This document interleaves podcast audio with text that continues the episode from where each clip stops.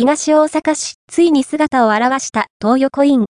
旧荒川庁舎及び旧教育センター敷地活用事業により、整備が進められていた株式会社東横イン及び株式会社東横インホテル企画開発はここまで進んでいます。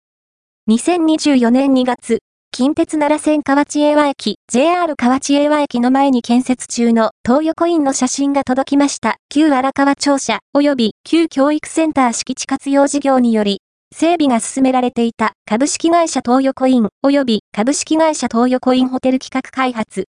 東大阪市役所のウェブサイトでは、2022年10月1日に着工し、2024年7月のオープンを目指していると発表しています。株式会社東横インの宿泊施設等整備スケジュール JR 河内英和駅越しに見ると、位置関係がよくわかりますね。号外ネット読者様に送っていただいた写真を拝見すると、迫力満点。現場シートも外され、完全に外観が確認できるようになっています。完成が今から待ち遠しいですね。バイオ46用、匿名希望様、情報提供ありがとうございました。